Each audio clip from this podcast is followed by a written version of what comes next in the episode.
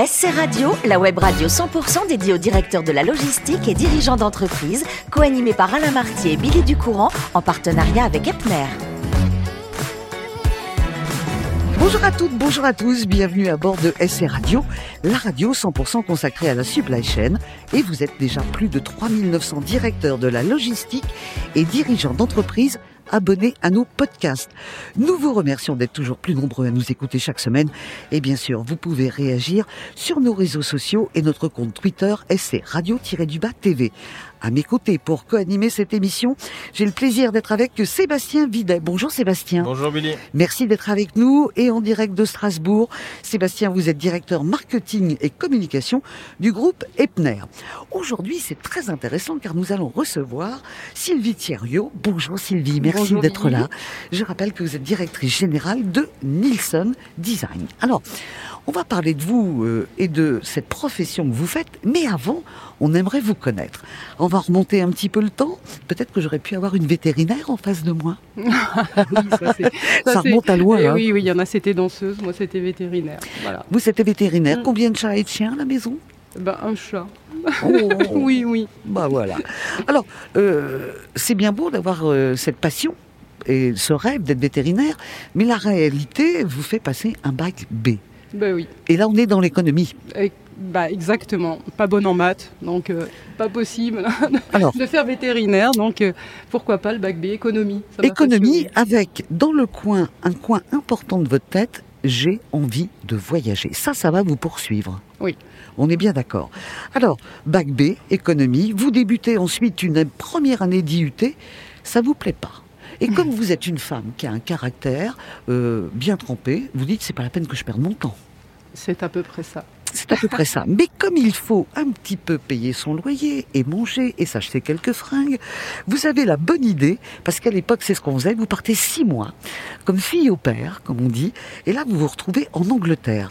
Ça s'est bien passé en Angleterre avec les petits Alors pas, pas terriblement bien. non plus. Le, vous avez signalé le caractère fille au père, faut, faut, faut quand même être souple. Et les enfants, autant j'aime les animaux, un petit peu moins les enfants à cet âge-là. Donc non, pas grand succès. Oui, mais alors moi je ne vois que les côtés positifs. Vous avez fait des études, vous êtes six mois fille au père en Angleterre, donc vous parlez français, donc vous parlez anglais. Oui. Et après cette expérience de fille au père, on vous retrouve pour quelques jobs d'été en Allemagne. Donc je me dis, en plus elle parle allemand. Eh ben oui. Ça fait trois langues et c'est déjà un beau bagage. Après ces petits jobs en Allemagne, vous rentrez en France et là, il faut bien trouver un boulot. Et contre toute attente, vous allez vous retrouver euh, commercial, le premier vrai job, chez Mappa, les gants. Absolument.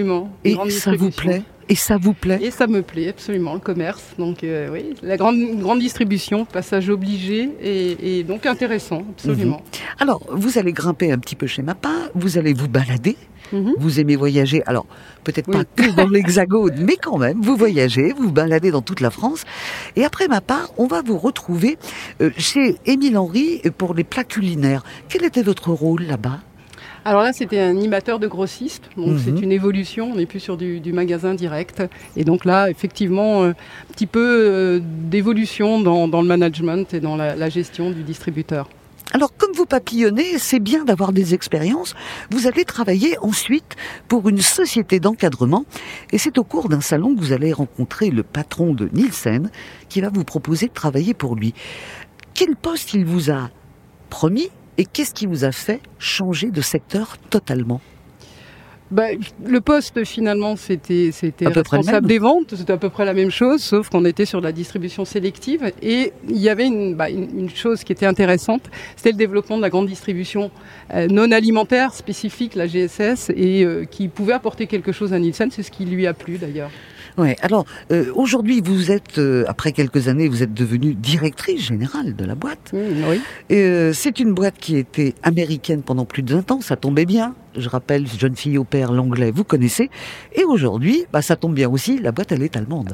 voilà, absolument, Donc, pas fait exprès, mais, Donc, mais quand, bien. quand vous avez la maison mère, que ce soit dans n'importe quelle langue, ça marche. Oui, absolument. Oui, Alors. c'est un intérêt. Euh, on rigole, on s'amuse, mais c'est vrai que c'est un parcours qui est étonnant, qui est différent, avec quand même une, une petite ligne continue qui est le commerce et cette envie bah, de voyager.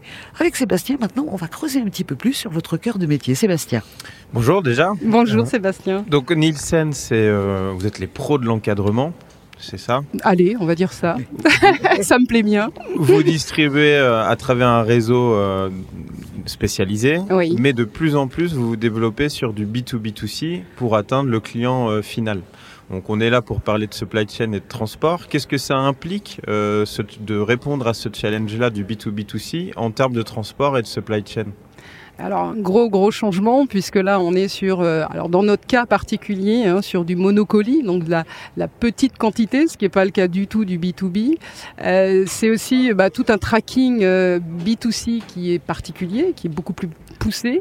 Et puis un service client, hein, ça modifie énormément euh, les choses, puisque un, un client euh, B2C a des demandes euh, au niveau euh, du suivi de son colis et de, des litiges qui est beaucoup plus important.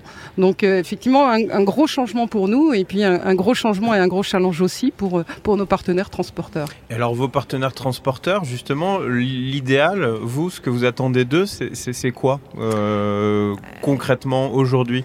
Alors idéal qu'il soit B2B, qu'il soit B2B2C, qu'il soit euh, bah, euh, tout à fait souple.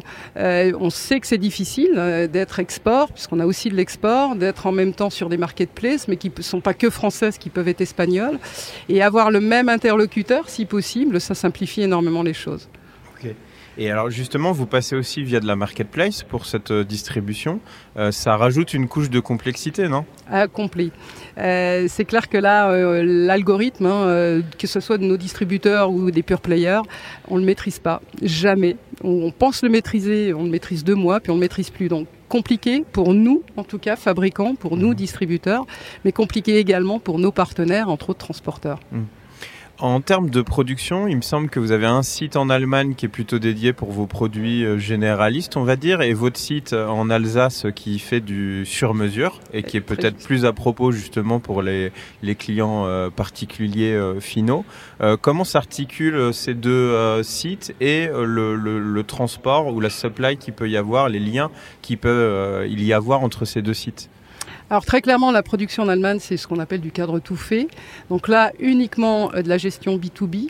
Par contre, du cadre standard en B2B2C, c'est fait depuis Strasbourg. Donc on l'a intégré pour chaque pays. On n'a pas pu, la plateforme allemande n'avait pas les moyens de le faire pour toute l'Europe. Et puis le sur-mesure, vous avez raison, qui elle euh, est, euh, bah, c'est une spécificité pour chaque pays. Donc de nouveau B2B2C via des API, et là qui se fait depuis Strasbourg. Merci beaucoup Sébastien. Moi je, voudrais rajouter une question si vous le permettez euh, sur votre cœur de métier. Euh, être euh, à la supply chain, c'est quand même arriver tous les jours et se dire quel va être le problème. Et c'est- résoudre tous les C'est pas jours. que la supply chain d'ailleurs à toujours- mon poste, mais bon, c'est entre autres ça. Et c'est vrai que c'est quelque chose, bah, c'est, je dirais, euh, l'intérêt du job aussi. Hein, c'est euh, effectivement, on ne sait pas ce, ce qu'on va avoir. Il faut juste savoir qu'on a une donnée un petit peu spécifique. On livre en sur-mesure sous 48 heures. Ça veut dire que nous n'avons pas de planification de fabrication possible. Ça veut dire qu'on n'a absolument pas la possibilité de retarder un produit qui est vendu à notre au client final est un produit qui est euh, immédiatement commandé chez nous. Donc il n'y a, pas de délai. Euh, le délai maximum, euh, tout ce qui est commandé par le lendemain. Donc euh, au, au pire deux jours après. Ouais. Est-ce que vous avez senti que les consommateurs sont aujourd'hui encore plus pressés qu'avant? C'est-à-dire qu'on vous commande quelque chose, ce serait bien de l'avoir la veille? Bon. Oui. Oui, Billy, je crois qu'on a tous vécu ça, on est tous d'accord là-dessus. Euh, On en est même nous-mêmes acteurs. Hein. On- Bien sûr. Plus personne ne veut, ne veut attendre. On veut un service extrêmement qualitatif et vite livré. On veut savoir où est le colis, d'où le tracking et l'importance de tenir informé euh, le client final. Donc oui, oui, une exigence qui, qui est énorme. Alors je me dis, Sylvie, euh, avec euh, toutes ces tâches qu'elle a à faire, comment elle souffle? Eh bien, elle souffle avec la sociologie. Oui, on peut dire ça. La Alors on va dire ça. Vous C'est aimez un peu, beaucoup- ça fait un peu pompeux, mais allez, on va dire non, ça. Non, non, non, la sociologie, c'est l'étude de, de nos comportements, de notre vie de tous les jours. Et vous adorez ça. Euh, vous êtes passionné, vous lisez beaucoup, vous regardez aussi des, des documents, et des documentaires, pardon, et vous vous informez. Les sociétés, les cultures, pour vous, c'est très important. Est-ce que c'est parce que vous êtes française, que vous travaillez en Alsace, que vous connaissez bien l'Allemagne, l'Angleterre? Déjà, quand vous avez fait ces voyage, pour euh, quelques jobs jeunes, vous vous êtes dit, tiens, il y a quelque chose de différent avec les Français? Ça vous a passionné? C'était ça le départ? Ah, Clairement, non, non. il est évident que c'est un. En tout cas, c'est un intérêt pour l'humain, pour l'homme. Ça, j'adore l'être humain, ses comportements, ses évolutions. Euh, et, bah, le commerce est lié à de la sociologie. C'est ni plus ni moins que la sociologie. Donc oui, les cultures différentes, les comportements. Euh, un consommateur américain, c'est pas un consommateur français et un consommateur allemand encore moins. Et c'est hyper intéressant si on connaît bien son client. Et je pense que pour toute entreprise, vaut mieux connaître son client final que son distributeur. Le mmh. distributeur, c'est bien, mais c'est pas, il va pas nous apporter, il va faire des demandes. Par contre, si on veut anticiper le marché, c'est le client final et, son, et l'évolution des comportements qui sont, qui sont extrêmement intéressants. Alors, on, on parle de sociologie, on ne peut pas passer à côté d'un monsieur très important qui s'appelle Pierre Bourdieu. Ah, vous nous le Bourdieu et Weber, bah oui, bah oui, Vous nous le conseillez d'un mot, vous vous rappelez à tous ceux qui ne connaissent pas Bourdieu, ce qui m'étonnerait, euh, euh, qui il était et ce qu'il a apporté. Bah écoutez, c'est alors on va pas dire que c'est le pape de la sociologie, mais un petit peu quand même. Pour une fois qu'on a un pape français, on va dire. Bah c'est quelqu'un qui effectivement a eu un, regard, on va dire, sur euh, le comportement de l'homme, qui soit en société, qui soit sur l'influence des sociétés et des, des mouvements de société sur le comportement individuels qui sont hyper intéressants. Alors on a l'école weberienne, l'école de Bourdieu à, savoir, mais euh, en tout cas les deux sont intéressants et, on y trouve des, choses intéressantes pour le commerce. Pour le je, commerce. je recommande, je recommande. Et moi, je boucle, comme on dit, l'interview en vous disant, puisque vous aimez la sociologie, l'étude de l'être humain, mhm. est-ce que dans dix ans, euh, la supply chain, ce sera euh, moins humain, plus automatique? Euh, moins humain. J'espère qu'il y a toujours un humain derrière un automatisme. Euh, donc je pense qu'on a, on a besoin de l'humain, en tout cas encore aujourd'hui, même si euh, on voit que on, trouve des solutions via, via les, nouvelles technologies qui sont impossibles de la part de l'homme. Mais en tout cas, non, il y aura, à mon sens, il y aura toujours un homme pour piloter, même les émotions. Si on, on, on apprend la machine, mais non, non, je suis confiante. Mais je l'espère. On se revoit dans 10 ans et on ah bah fait le point. Euh, Paris tenu. Merci beaucoup Sylvie.